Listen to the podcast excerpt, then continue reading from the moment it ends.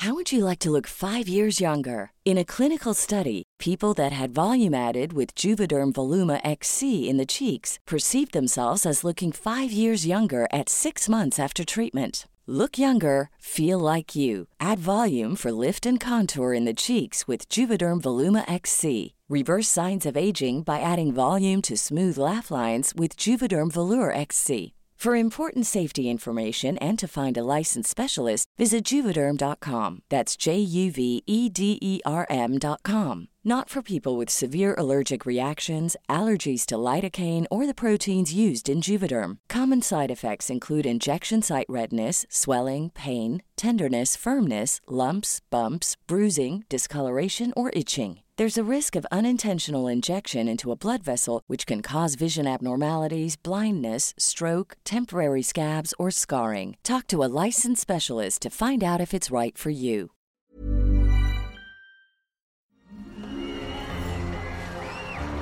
Arcadia Media.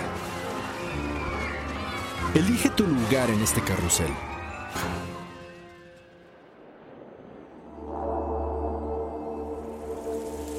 Esto es Ascendente, un espacio-tiempo que se aleja del mundo cotidiano.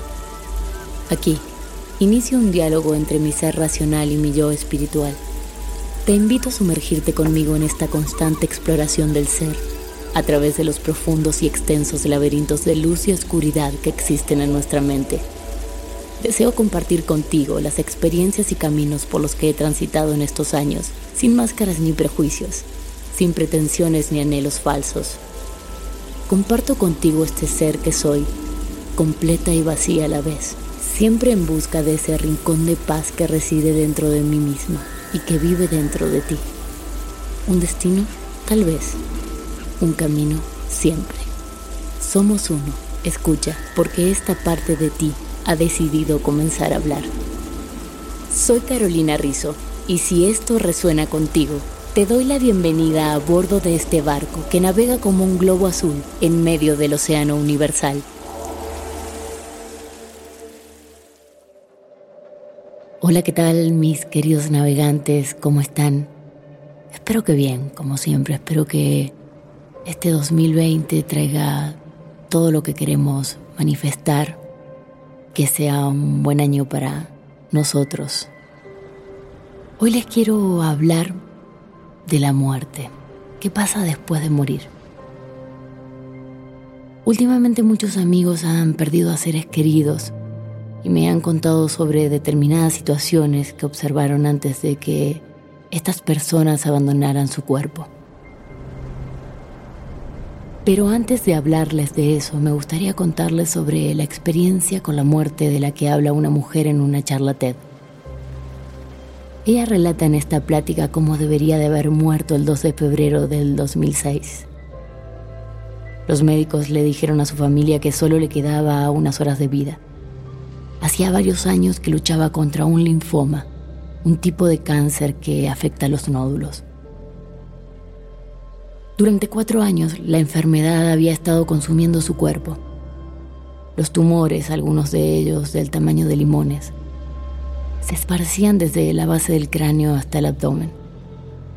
Para ese momento, sus pulmones se habían llenado de fluido. Entonces luchaba por respirar. Su musculatura se había debilitado tanto que solo pesaba 38 kilos y medio. Tenía grandes heridas por donde su cuerpo eliminaba las toxinas. No podía digerir nada y padecía de una fiebre constante. Esa mañana del 2 de febrero entró en coma. Sus órganos habían comenzado a fallar y en teoría ese era el final. Pero es en ese momento cuando ella descubre que era consciente de todo lo que pasaba a su alrededor y más allá. Podía observarse a sí misma ahí tendida en la cama de un hospital en Hong Kong. Podía ver la angustia de su esposo, que no dejaba de sostenerle la mano y la lucha que realizaban los médicos por tratar de salvarla. No solo ve en ese momento qué pasa alrededor de su cuerpo, sino que se da cuenta que si pone su atención en otro lado, también puede ver lo que está ocurriendo allí. Es así como comienza a ver a su hermano en el aeropuerto de la India, tratando de tomar un vuelo para ir a verla antes de que ella falleciera. Lo describe como una sensación de omnipresencia. De repente podía estar en todos lados a la vez. En ese estado expansivo, increíble, sintió que estaba en un reino de claridad donde entendía todo. Se dio cuenta de que somos mucho más grandes y poderosos de lo que creemos ser cuando estamos en nuestro cuerpo físico. Entendió que todos formamos parte de lo mismo y compartimos la misma conciencia. Observó que podía sentir la angustia que estaban sintiendo todos y la resignación de los médicos.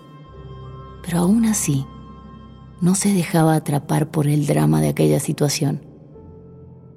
De pronto se dio cuenta que su padre y su mejor amigo, que habían fallecido hace tiempo atrás, querían comunicarse con ella y le pedían que regresara a su cuerpo, porque esa no era su hora.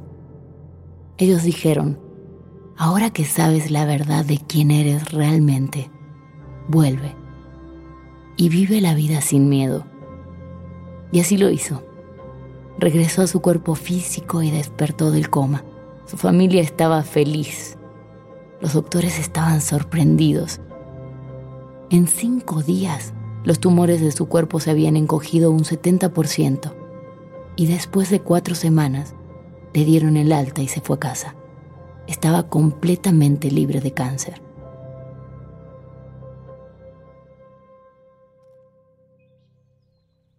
Hace poco una amiga me contó sobre la muerte del abuelo de su novio. Y más allá de que fue una historia muy triste por la forma en que murió, me quedo con las cosas que ocurrieron antes de su muerte, que muchas veces pensamos que realmente no podrían ocurrir. Unas semanas antes de morir, ella le comentaba al abuelo que tenía que ir a Argentina a ver a su familia. Y él le dijo que él también necesitaba ir para arreglar papeles y que todo quedara en orden. Ella, al igual que su novio, creyeron que el abuelo estaba perdido. Había vivido toda su vida en Argentina y llevaba solo tres años viviendo en México. Ellos pensaban que el abuelo divagaba diciendo que tenía que ir allá a arreglarlo todo, cuando en realidad quizás alguna parte de su ser sabía que en poco tiempo él ya no iba a estar en este plano físico. En los momentos antes de su muerte, cuando él ya no podía hablar ni moverse, pero podía responder a las preguntas que sus familiares le hacían. Él les dijo que varios de los integrantes de su familia ya fallecidos habían venido por él, que estaba preocupado porque no quería dejar a su nieto solo aquí en la tierra, que al principio tenía miedo y no quería morir, pero luego que estaba cansado y se quería ir con sus seres queridos al más allá.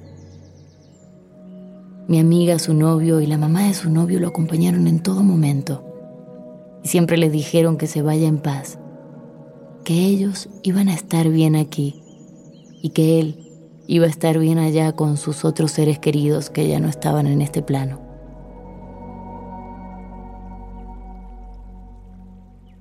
Otra amiga me contó que la noche antes de que falleciera su abuela, esta compartía habitación con otra persona enferma a la cual cuidaba una mujer por las noches. La mamá de mi amiga entró esa mañana al cuarto donde estaba su madre, el otro enfermo y su cuidadora, por llamarla de alguna manera. La cuidadora ve a la madre de mi amiga y le dice, Anoche vino un señor alto, de cabello blanco, y una señora chaparrita a buscar a su mamá, pero ella no se quiso ir con ellos. Cabe mencionar que esas personas estaban muertas. Eran el esposo y la madre de la abuela de mi amiga.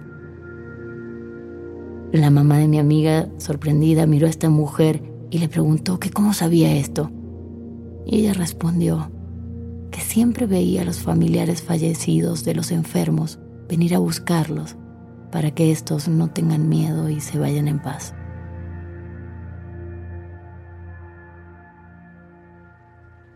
Retomando el caso de Anita Morjani, la mujer que habla en esta charla TED, me gustaría citar de forma casi textual las palabras sobre lo que aprendió de su experiencia con la muerte. Ella habla de cinco grandes lecciones. La número uno. Lo más importante donde tenemos que enfocar nuestra conciencia es el amor. Pero no solo el amor a los demás, sino el amor propio. Ella considera que su cáncer fue el resultado de la falta de amor que tenía por ella misma.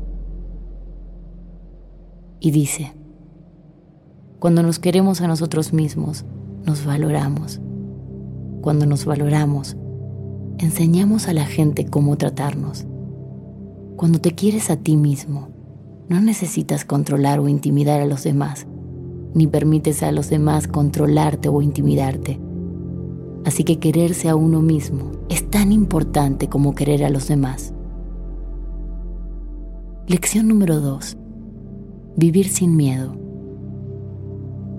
Y dice, a la mayoría se nos educa con una dosis de miedo. Se nos enseña a temer a todo. Le tenemos miedo a las enfermedades, a lo que comemos, a no hacer las cosas bien, a caerle mal a otras personas. La gente piensa que tener miedo te mantiene a salvo, lo cual no es cierto. El amor te mantiene a salvo. Cuando te quieres a ti mismo y quieres a los demás, te aseguras de mantenerte a salvo y mantener a los demás fuera del camino del peligro. Lección número 3. Esta es el humor, la risa y la alegría. Nacemos sabiendo esto, pero a medida que crecemos se nos olvida. Si riéramos más y encontrásemos la alegría de la vida, nos daríamos cuenta que esto es más importante que cualquier otra actividad espiritual. Si tuviéramos más risas, habría menos personas con enfermedades, necesitaríamos menos hospitales y menos prisiones. Realmente viviríamos en un mundo mucho mejor. La cuarta lección es que la vida es un regalo. La mayoría vive en la vida como si fuera una tarea rutinaria, pero no debería de ser de esa manera. Y es una pena que solo cuando perdemos algo que valoramos es cuando nos damos cuenta del verdadero valor que tenía. Ella dice, a mí me costó perder la vida para darme cuenta de lo valiosa que era. Llegué a pensar, como mucha gente lo hace, que el cáncer me estaba matando.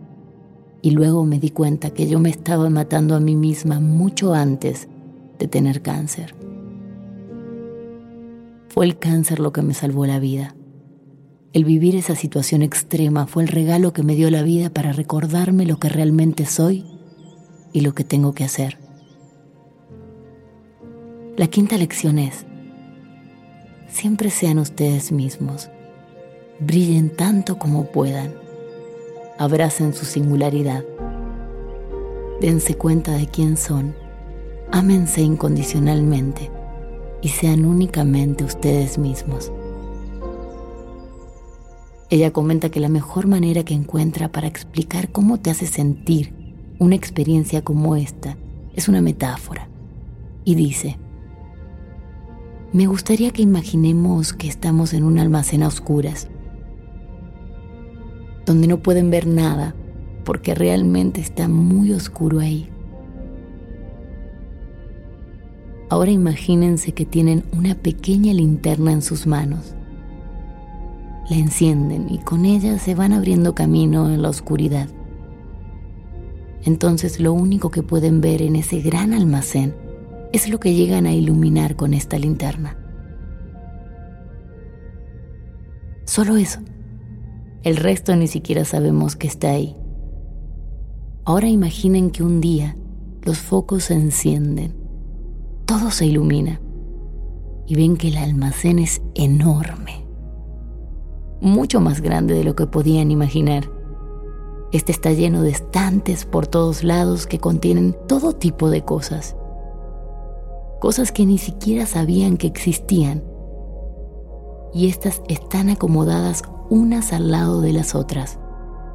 Algunas cosas son bonitas, otras no tanto. Algunas grandes y otras pequeñas. Unas de colores increíbles. Otras extrañas y curiosas a la vista. Algunas ya las habían visto antes, pero otras no, porque su pequeña linterna nunca las había alumbrado. Ahora imaginen que las luces se apagan. Ya no pueden ver nada a excepción de lo que iluminan con aquella linterna.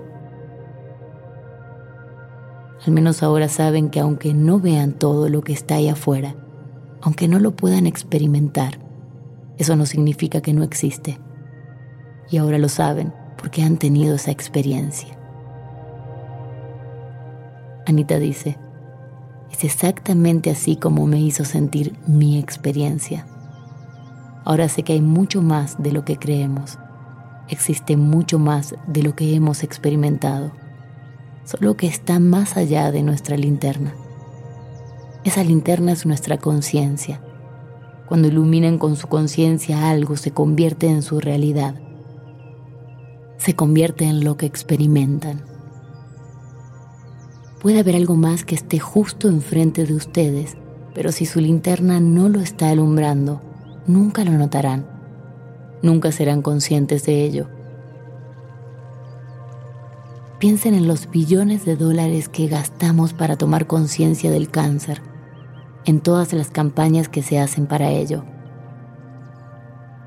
Ahora imagínense si usáramos todo ese dinero, energía y esfuerzo en conciencia de bienestar. Imagínense si pusiéramos todo nuestro esfuerzo en la paz, en vez de la lucha y las guerras. Qué mundo tan diferente tendríamos, ¿no? Si tan solo cambiáramos nuestra conciencia, si redirigiéramos nuestra linterna hacia las cosas que son realmente importantes en la vida. Cada día que pasa y escucho a más personas que tienen este tipo de experiencias, a más terapeutas y coaches que tratan de enseñarnos de qué se trata la vida, me doy cuenta de que las cosas van a empezar a cambiar cuando entendamos que todos somos expresiones de esta gran conciencia universal. Los dejo pensando en esto. Espero que disfruten tanto de este episodio como yo. Los quiero. Nos encontramos dentro de 15 días como siempre. Un beso grande.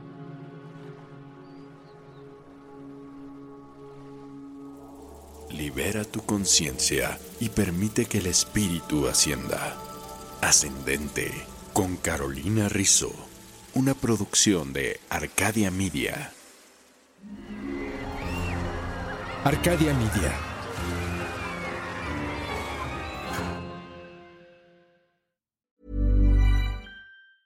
If you thought the only way to get a more defined jawline with natural looking results was through surgery, think again. Juvederm Volux XC is a non surgical injectable gel filler that improves moderate to severe loss of jawline definition and can help you achieve natural looking results with little downtime. Even better, this improved definition lasts up to one year with optimal treatment. No maintenance required. Improve jawline definition for a smooth, sculpted look with Juvederm Volux XC. For important safety information and to find a licensed specialist, visit juvederm.com. That's J U V E D E R M.com. Not for people with severe allergic reactions, allergies to lidocaine, or the proteins used in Juvederm. Common side effects include injection site redness, swelling, pain, tenderness, firmness, lumps, bumps, bruising, discoloration, or itching. There's a risk of unintentional injection into a blood vessel, which can cause vision abnormalities, blindness, stroke, temporary scabs, or scarring. Talk to a licensed specialist to find out if it's right for you.